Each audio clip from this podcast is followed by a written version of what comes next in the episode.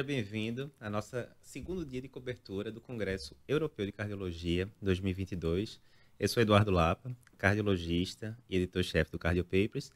Queria convocar aqui todo o time que a gente está aqui junto, Cardio Papers, PebMed, AF, todo mundo junto para trazer a melhor cobertura do Congresso para você.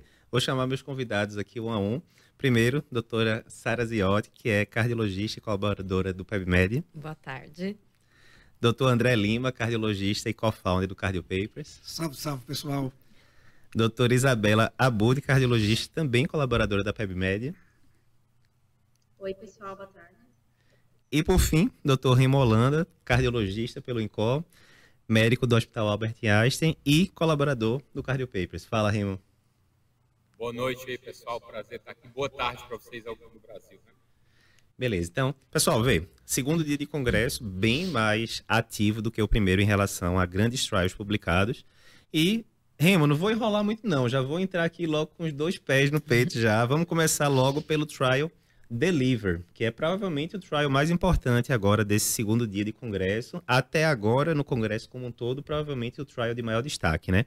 Então, Faz um, um, review bem rápido, Remo. Por que, que o Deliver chegou e trazendo aí impacto para a gente, apesar de não trazer tanta novidade em relação ao que a gente já sabia, por exemplo, do Emperor Preserved, mas porque mesmo assim ainda é um trabalho muito importante.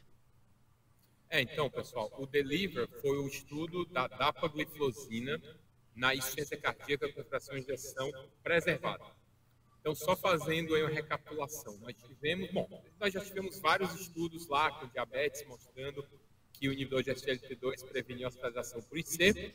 Depois nós tivemos um estudo específico de insuficiência cardíaca por fração reduzida, que foi o DAPA-HF, em que a dapagliflozina mostrou redução de hospitalização ou morte. Depois veio o estudo Emperor Reduced, também com fração de injeção reduzida, resultados muito parecidos. E aí, a grande novidade da classe foi a chegada do estudo Emperor Preserve, que mostrou uma redução de eventos na IC com transferência preservada. Preservada, que eu quero dizer acima de 40%. Então, nós já tínhamos essa evidência com a epagliflozina e agora nós tivemos o estudo Deliver, que foi pacientes com IC, fração de injeção acima de 40%, que tinham que ter sinais, sintomas, aumento do PNP, etc., e foram randomizados para dapagliflozina versus placebo. 6.200 pacientes incluídos lá, foi um dos maiores estudos de ciência cardíaca da história, e o resultado foi praticamente muito semelhante ao do Emperor Preserve, redução do desfecho composto de morte cardiovascular ou hospitalização por IC a favor da DAPA contra o placebo. Beleza, de forma similar, né, Rimo, também ao, ao Emperor Preserved, a gente não viu ali na análise de desfecho secundário alteração de mortalidade, mas ok, diminuição de internação por IC ainda é um desfecho muito relevante, né, em termos de qualidade de vida para o paciente. N dos dois estudos muito parecidos, NNT dos dois estudos muito parecidos, né? Uh, então, parece vir aí para se consolidar na diretriz americana desse ano, 2022, na ICFEP ficava ali como classificação 2A, você usar gliflozina nesses pacientes. Agora deve ir para uma classificação 1A, né? Dois trials muito grandes com praticamente os mesmos resultados.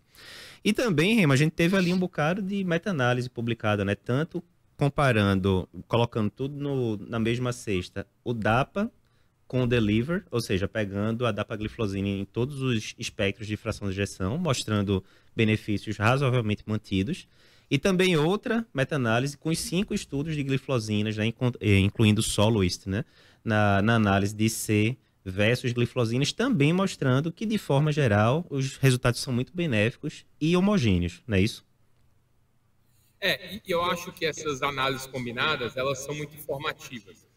Porque quando saiu o Emperor Preserve, ficou uma certa ali angústia se haveria redução de eventos quando a fração de injeção era maior do que 70%.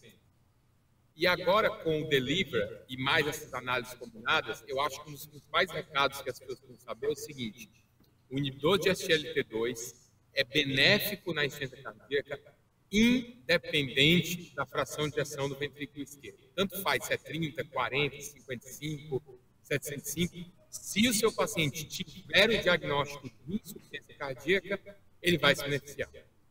Perfeito. Vamos lá, que a gente tem muito trabalho para avaliar ainda aqui hoje. Um dos estudos, Remo, que teve também, para a gente saber a opinião de Sara, de Isa, do resto do pessoal, foi o Revived, né? Então, lembrando, a gente tem aí o trabalho Stitch, que viu que em pacientes com DAC, multiarterial, fração de ação menor do que 35%, revascularização cirúrgica, no longo prazo, depois de 10 anos, diminui eventos. Faz sentido, né? Porque você está reperfundido ali um músculo que está acometido por uma perfusão não tão boa tal. Será que isso seria mantido se a gente usasse angioplastia com técnicas modernas, estente farmacológico, aquela coisa toda? Foi isso que foi visto no estudo Revived, mas pão, pão, né? Não foi para canto nenhum, estudo negativo, né? Quem é que quer comentar aqui esse aspecto? Pelo visto, né? Tantos trabalhos que a gente já teve de angioplastia e DAC crônica, né? Courage, é, o próprio Ischemia, né, que por enquanto, até onde a gente tem um segmento de 3,4 anos, é, 75% do grupo que foi revascularizado foi para angioplastia e não teve diferença, e vários outros, né, FM2, enfim. Todos eles sem mostrar diferença de morte ou infarto. E aí, como é que fica então a angioplastia para dar crônica? Fica aquele velho paradigma que é basicamente para controlar sintomas, né? Enfim, alguém quer complementar alguma coisa em relação a esse estudo? Não. Olha, a assim, angioplastia é o nitrato chique. É isso. Melhor Pera, é, Remo, segura aí que eu sei que a sua opinião já é mais extrema. Deixa eu passar para Sara aqui. Fala aí, Sara. Eu achei um estudo muito bem feito. Assim, eles foram bem criteriosos em avaliar é, viabilidade miocárdica. 70% dos pacientes é, foram com ressonância. Perfeito. Então, assim, muito diferente dos estudos com revascularização cirúrgica, que a gente não usava é, viabilidade e mesmo assim a gente via impacto em mortalidade. Uhum. É, então, eles tiveram todo esse cuidado e mesmo assim a gente não teve impacto em desfecho duro. É, a maioria pode ter esse viés, até na, na, na, discussão ali teve uma crítica que assim os pacientes eram muito graves, a média de fração de ejeção era 27%. Uhum. Então, pode ser que tenha algum viés aí, mas acho que só veio para corroborar o que a gente já sabia. E uma coisa que me deixou um pouco intrigada é que melhora de sintomas não teve é, grande diferença. Isso. Teve nos primeiros seis meses e aí depois não se configurou mais essa diferença. É, pois é, né, Remo? Porque, bem, eu acho que primeiro, né, a gente sempre vê, Isa, Galego, sempre que a gente está discutindo putz, já foram tantos, tantos, tantos trials que foram feitos, né, com angioplastia na DAC crônica, e nenhum basicamente mostrou diferença de morte e infarto. Será que a gente tem que ficar batendo muito nessa tecla ainda? Já tem o isquemia que, óbvio, né? A gente vai ter acompanhamento de 5 anos, de 10 anos. Quem sabe o isquemia abre a diferença ali em relação ao infarto. É possível, a gente não pode descartar isso, né? Mas, de fato, parece ser um tema que está muito bem investigado já, que não tem mais o que cavucar, né? Essa questão da fração abaixo de 35% era um dos dos quartos obscuros que não tinha sido iluminado ali ainda pela evidência científica, mas agora a gente tem essa resposta também. Eu te interrompi, Remo, complementa agora, por gentileza.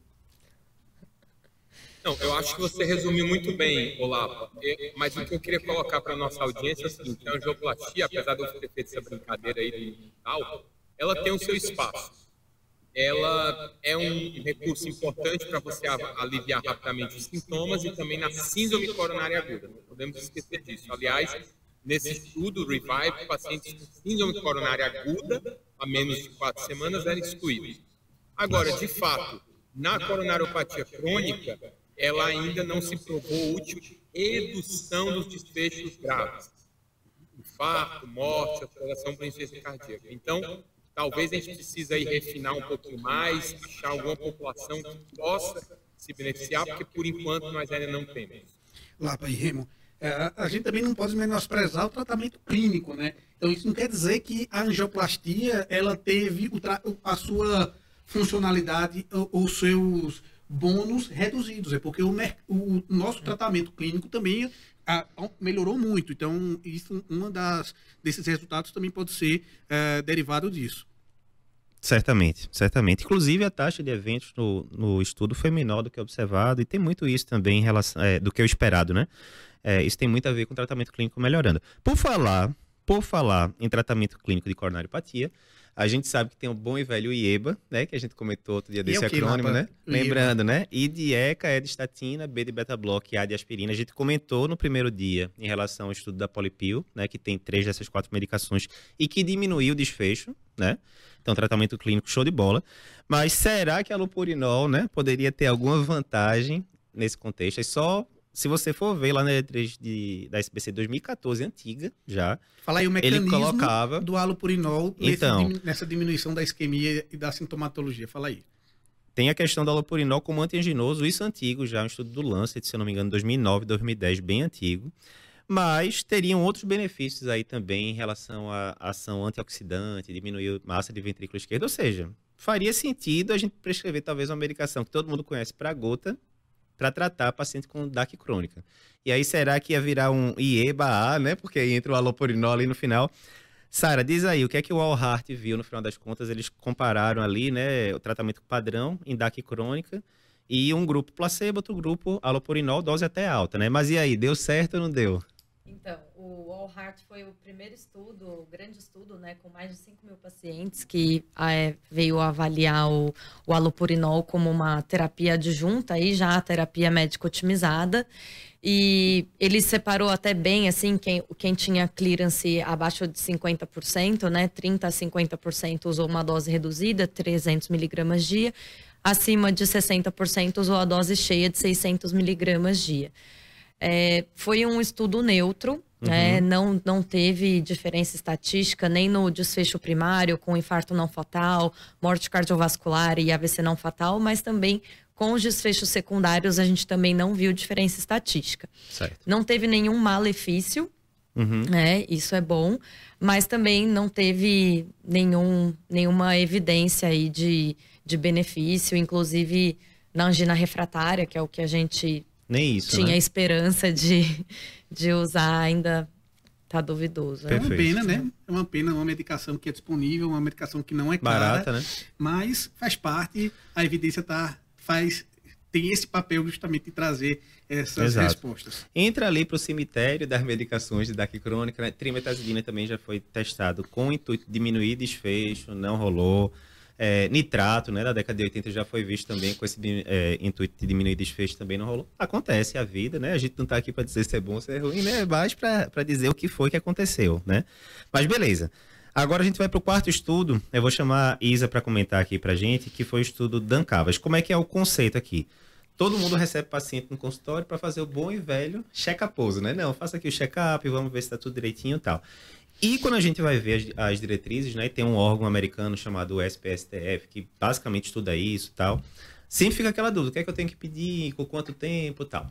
Nos últimos anos, as diretrizes de lípidos colocaram muito score cálcio, né, ali no holofote, né, porque a the power of zero, né, que os americanos falam, ah, se o score cálcio vier zero, você fica muito tranquilo, pode tirar a estatina, aquela Olá, coisa só para complementar, dá uma explicada no score cálcio, como é que é o racional dele, só para quem está aqui assistindo, quem tá, não está muito habituado com o score cálcio, dá uma, uma geral. Perfeito. Então, lembrando, é uma tomografia que a única diferença é que ela é trigada, né, que a gente chama pelo eletro, ou seja, ela está ali é, conectada com o eletro para fazer a imagem no momento adequado. E ela vai ver basicamente se tem pontos de cálcio na coronária, né? Que seja mais do que o esperado para a idade e o sexo do paciente. E não precisa de contraste. Não pessoal. precisa de contraste, de forma alguma. E aí veio justamente, mas o que, é que acontece? Muitos desses métodos diagnósticos, quer seja íntima média de carótida, quer seja score cálcio, eles são muito estudados em relação a prognóstico, etc. Mas no final das contas, isso vai mudar a conduta? Né? Era essa uma das perguntas do Dan Cavas, né? Então, é um estudo dinamarquês, onde eles pegaram pacientes de 65 a 74 anos que já tinham evidência ali que nessa população a coisa poderia fazer diferença, e eles foram investigar a aterosclerose subclínica. Isa, diz aí, além do score cálcio, o que é que o pessoal fez mais nesse estudo? E no final das contas, as condutas que foram trigadas por essas possíveis alterações encontradas tiveram alguma diferença de desfecho entre os dois grupos ou não?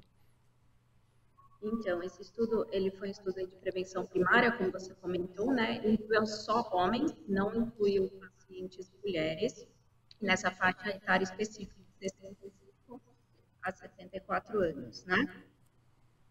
É, e eles faziam, então, uma fotografia com estudo de cálculo, e eles aproveitavam que tinha esse trigger do eletro para identificar com IPA, investigavam também aneurisma faziam exame de sangue para ver glicemia e dislipidemia, e medida de pressão e indicador para diagnóstico de hipertensão e de doença arterial periférica. E quem tinha indicação de tratamento era tentado. Foi um estudo randomizado, né? Então, uma parte submetida ao rastreio e uma parte não.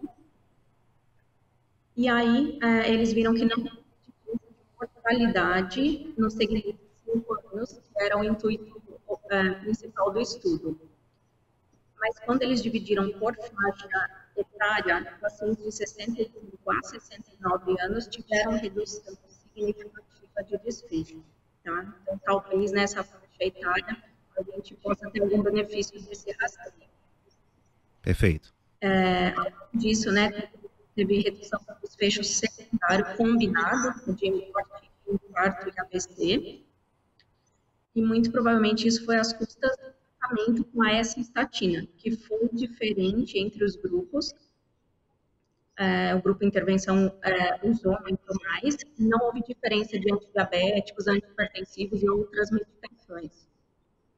Perfeito, perfeito. Remo, aqui nesse estudo acho que a gente tem vários pontos de medicina baseada em evidência que são interessantes, né? Primeiro, o estudo foi negativo, mas esse aqui foi sacanagem. Foi um P de 006, que é o grande terror, né, de todo de todo pesquisador, e o intervalo de confiança foi de 0,9 a 1. Foi na trave as duas coisas. E aí, o que é que você aí além desse aspecto, o pessoal terminou escolhendo como endpoint primário mortalidade e PRIO, né? Porque assim, querendo ou não, para um, um trial de prevenção primária, você botar mortalidade como único endpoint também, né? O pessoal talvez estivesse esperançoso demais, né? Ali de vir coisa, né? E aí, qual é a tua opinião, Remo? É negativo e ponto final ou é um negativo peronomútil? é, então, eu queria só fazer algumas observações. Primeiro que esse tipo de estudo é um estudo muito difícil de você atingir uma diferença estaticamente significativa. Vou dizer por quê. Porque você está usando uma ferramenta de detecção. É aquela mesma piada que a gente fala. Oxímetro de pulso não reduz mortalidade na UTI. Mas você vai deixar de oxímetro nos seus pacientes? Obviamente que não. Nesse caso, uh, o que é que acontece? Essa redução de mortalidade não dá para a gente dizer que foi estatisticamente significativa, não existe P quase estatisticamente significativo, mas é interessante a gente olhar isso e entender que chegou perto, né? É aquela brincadeira que eu falo, bateu na trave, no goleiro e saiu. Mas mesmo que tivesse sido estatisticamente significativo, a redução relativa teria sido muito pequena.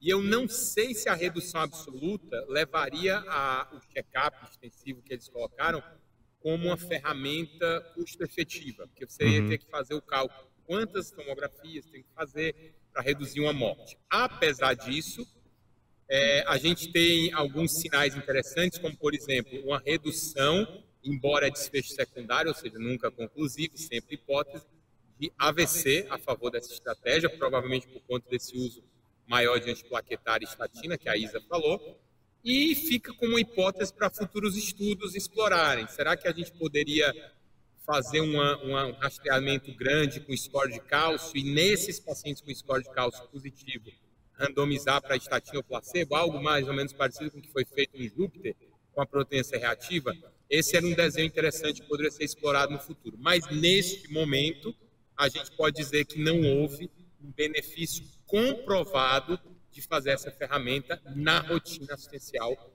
exceto em casos individualizados.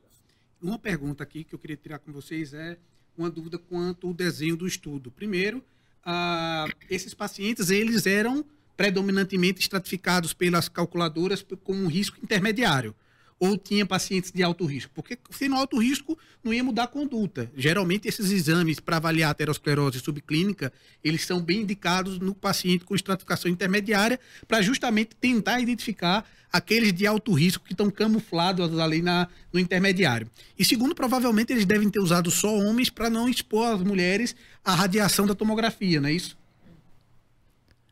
É, a questão, a questão da, do alto risco, né? Se a gente fosse usar, por exemplo, a diretriz brasileira, né? Que obviamente não foi o caso porque foi um estudo dinamarquês, só do cara ter 72 anos de idade, homem, ele já está com risco lá em cima já, né? Só isso, sem nem considerar LDL, pressão, nada disso, né? Ele já ganhou um bocado de ponto aí na jogada, né? Uh, não cheguei a ver esse detalhe, galego, se eles excluíram mulher por causa... Até porque a radiação da, do score cálcio realmente é bem baixa, uhum. né? Mas realmente ficou essa pulga atrás da orelha, sabe? Se eles conseguiriam, se eles, será que se eles tivessem colocado desfecho composto de cara já, né? Porque que eu já lembrando agora de, de desfechos de estudos que colocaram, por exemplo, estatina para ver mortalidade e prio. O estudo que eu não deixo de esquecer o Forest, né, que era isso. Simvastatina, DAC crônica, mortalidade acabou, meu amigo, e diminuiu 30% mortalidade geral, mas obviamente era prevenção secundária, era outro cenário, né? E e foi provavelmente o estudo mais clássico de estatina e tal, né? Mas será que se eles tivessem mudado para o bom e velho MACE, né? Morte cardiovascular, infarto, AVC, será que eles já não teriam acertado, entre aspas, ali, já desde o desfecho primário mesmo, né? E a outra coisa, Remo falou, é interessante, né? Método diagnóstico isoladamente nunca vai mudar a conduta, porque é um uhum. método diagnóstico. Mas até no artigo do New England você vê bem direitinho as condutas que ele recomendava, né? Se o paciente tivesse aneurisma de aorta tanto, ou você indicava intervenção se fosse acima de 5,5 de aorta ascendente, ou é, screening a cada seis meses, um ano, enfim. Então tinha todo o protocolo ali, né? Razoável, não era obrigatório seguir aquilo ali à risca, né? Mas eram recomendações fortes, né? Da, do pessoal, né? Mas assim, final das contas, prevenção primária, estudo negativo, e a gente sempre fica em dúvida nessas questões de screening, né? Assim, uhum. o que seguir exatamente, o que é que tem tanta evidência, é, literatura e por aí vai. Só né? com relação à atividade da. Pode falar, Isa. Desculpa. É, eles chegaram a comentar essa questão da escolha só de homens, né, lá no, na apresentação. E aí a grande questão é que eles não teria tanta taxa de eventos quanto se eles escolhessem somente população masculina mesmo. Certo. Não teve a ver com radiação. Certo. Ah, tá ótimo. Perfeito. Um, uma das coisas que eu considero também do de cálcio, e aí você tem que utilizar os trabalhos para trazer evidências para a gente utilizar e transpor isso para nível populacional, mas a gente tem que pensar às vezes que o de cálcio em determinados pacientes ele pode ajudar na aderência. A partir do momento que você faz uma tomografia, Sim. identifica que tem cálcio na coronária dele, e isso gera, às vezes, uma, um gatilho para que ele se torne mais aderente. Então, Casa caiu, né? Agora é, chegou, né? É, a conta chegou. Sem precisar ter né? infartado, sem é. precisar ter tido um evento, às vezes isso pode trazer. Mas ótimo trabalho aí para trazer, trazer mais uh, algumas orientações mais sobre a prevenção cardiovascular. E a gente ainda tem outros trabalhos para falar. E aí? Temos mais dois aqui, galera. O próximo, eu vou inclusive te chamar aqui para comentar, que foi o estudo ADVOR, que é o seguinte, né? Bem, todo mundo está vendo paciente com ciência cardíaca descompensada nas emergências da vida, não só os cardiologistas. Grande parte das coisas que a gente está discutindo aqui não se restringe à cardiologia, pega clínico, pega geriatra e por aí vai. E um cenário muito comum é, o cara chega lá, congestão na emergência, turgência jugular, raio-x cefalizado, aquela coisa toda. E a gente sabe que diurético nessa situação é muito benéfico. Tem até a história do tempo porta-lasix, que a gente Sim. já discutiu muito no passado e tal. Mas será que se além do Lasix, né, da furosemida, né, para usar o, o, termo genérico, além da furosemida, se a gente usasse mais algum outro diurético venoso que turbinasse ali a potência da furosemida, será que daria certo? Será que a gente conseguiria deixar o paciente mais seco, mais rápido, sem causar efeitos colaterais? Comenta aí, galera, o que é que o pessoal estudou nesse estudo ADVOR, por favor estudo interessante. Eu gosto muito dessa parte, principalmente de uh, paciente mais grave, paciente com de emergência, de pronto-socorro, e considerando que insuficiência cardíaca descompensada é uma das principais causas de internamento no mundo todo. Então, é um, realmente é, uh, é uma entidade que merece sempre estar melhorando. Como é que, é que esse trabalho ele vem? Ele vem da tese do paciente com gesto ter mais eventos cardiovasculares e que o nosso tratamento padrão, que é a furosemida, em altas doses, fazendo com que ele urine, que ele tenha balanço hídrico negativo, muitas vezes ela não é suficiente de forma rápida de secar esse paciente. Então, ele aventou a hipótese de trazer uma segunda medicação, um segundo diurético venoso. A gente não tem diurético tiazídico, por exemplo, venoso. E aí veio a possibilidade de acetatalamida, que é uma medicação que pode é um diurético, inibidor da anidrase carbônica, que ela atua ali no túbulo proximal e por ela ser venosa, em associação com a furosemida, trazer benefícios de secar esse paciente mais rápido. Uhum. E aí, nessa situação, trazendo 500 miligramas de acetatalamida venosa, junto do diurético em altas doses, como é que estaria, como estaria esses status volêmicos no terceiro dia? Essa foi a avaliação.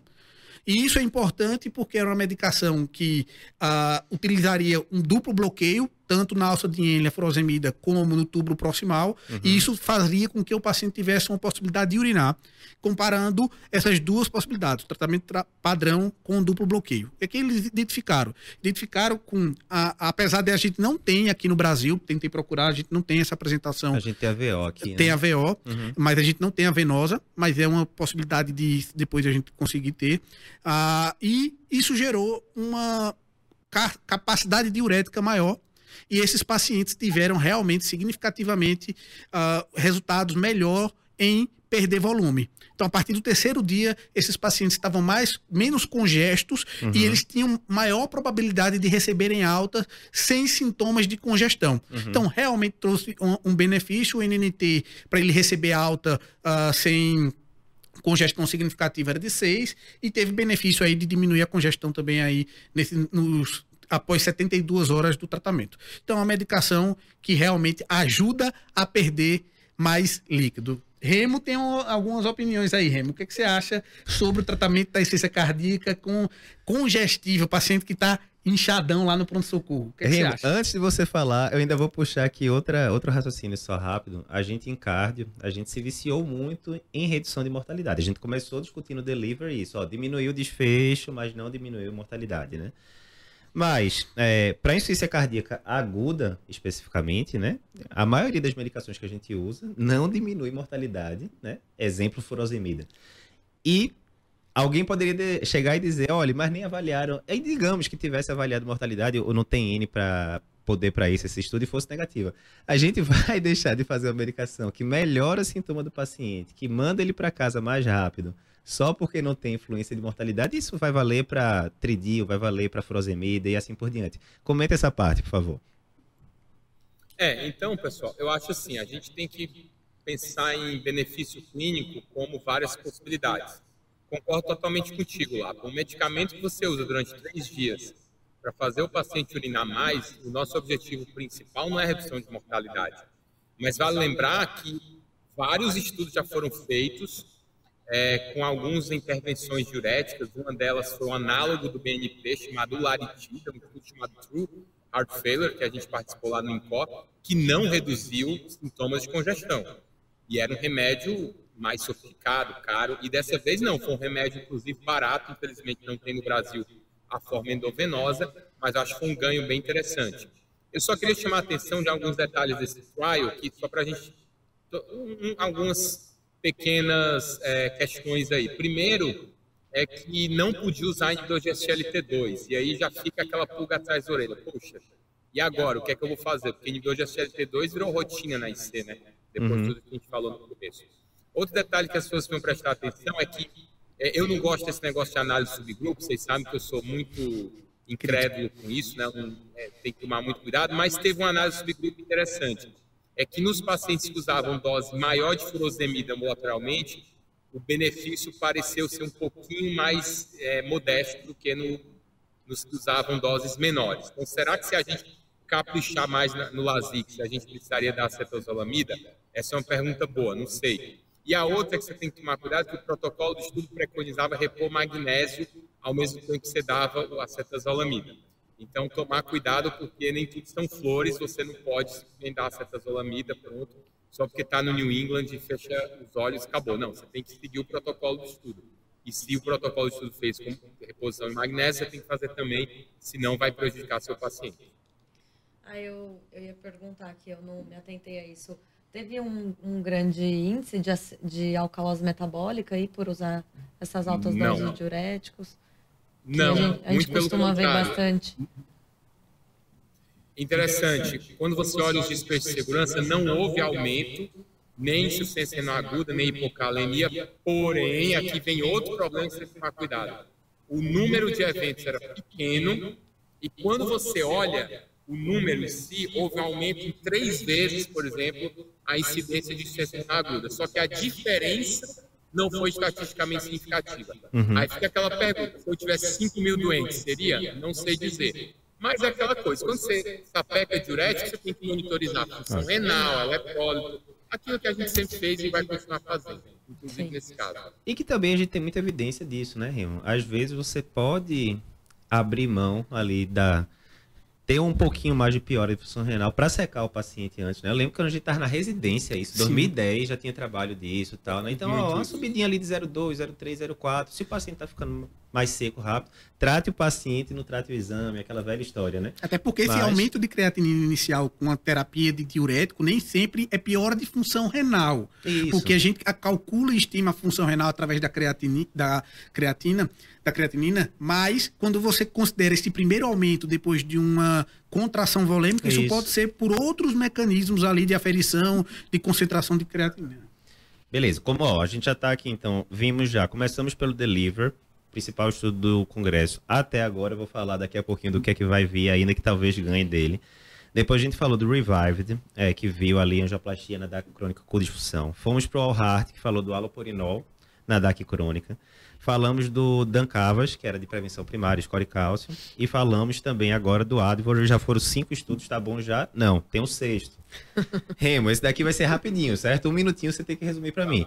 Veja só, é, em toda diretriz que a gente vai, ciência cardíaca, coronariopatia, no calendário vacinal, tá lá sempre dizendo que pacientes cardiopatas ou pacientes sem cardiopatia acima de 50 anos têm que receber vacina para gripe anualmente, para lá, para lá, para lá. Ok. A dúvida agora é o seguinte, ok, eu sei que eu vou dar para o meu paciente coronariopata, para o meu paciente com ciência cardíaca, eu sei que eu vou dar vacina para influenza. A questão não é mais essa. A questão é, eu vou dar uma dose usual ou uma dose maior poderia ajudar, já que muitas vezes esses pacientes, principalmente quando vão ficando mais idosos também, muitas vezes eles não fazem soroconversão tão, tão fácil e tal. E aí tem o estudo Danflu, eu sei que você gosta do tema, você vai apresentar amanhã aí no Congresso Europeu um estudo de vocês, né? Então sempre bom a gente realçar, né, a, a, medicina brasileira aparecendo aí também com estudos importantes em congressos grandes. Mas antes de você comentar o seu, não dá pra gente ir pro futuro ainda, isso vai ser amanhã. Fala aqui hoje do Danflu que saiu aí no congresso. Então, o Danflu foi um estudo dinamarquês que comparou, pegou 12 mil pacientes idosos e comparou duas doses de vacina para influenza, uma dose alta e uma dose baixa. Resultado, houve uma redução de, infecções respiratórias, algo que a gente já sabia, porque já tinha um estudo prévio mostrando isso, mas não houve redução de eventos cardiovasculares, semelhante a outro estudo prévio que a gente já sabia, que era o INVESTED, um estudo parcerizado no Canadá, teve um resultado parecido. Ou seja, temos que vacinar contra a influenza? Sim, sempre. A redução de infecção respiratória vai ocorrer com dose alta? Vai. No idoso, porque não compete. Mas de evento cardiovascular, não. E amanhã nós vamos ver se vacinar o paciente com infarto dentro da UCO e com dose dobrada é melhor do que vacinar com dose comum ambulatorialmente. Mas isso eu não vou dar spoiler, vocês vão ver amanhã nosso estudo chamado VIP-ACS. Show de bola. Bem, pessoal, aqui então a gente tá aquela resumida, então, né, do segundo dia, segundo dia bem. A gente tá aqui desde 5 horas da manhã aqui, Brasil, time brasileiro, time lá da, lá da Espanha até mais cedo, cobrindo tudo aqui para você. E amanhã tem muito trabalho interessante, incluindo o Trial Invictus, que vai ver ali se a rivaroxabanda é não inferior à varfarina na estenose mitral reumática relevante. Se for, né, pelo menos não inferior, isso vai mudar a guidelines. Tem vários estudos também sobre é, inibidores de fator 11 ativado, né, um mecanismo diferente ao apixaban, rivaroxaban, que a gente, tá é, que a gente já conhece de longa data aí, que é inibidor de fator 10 ativado. Muita coisa boa. Segunda-feira também tem trabalho importante. A gente vai comentar mais sobre diretrizes. Vamos longe aqui. Então, acompanha com a gente. Se você gostou aqui desse conteúdo, tá vendo o vídeo pelo YouTube, comenta aqui se gostou. Se inscreve no canal da gente. Se você está escutando pelo podcast, também compartilha com os amigos esse episódio. E até amanhã.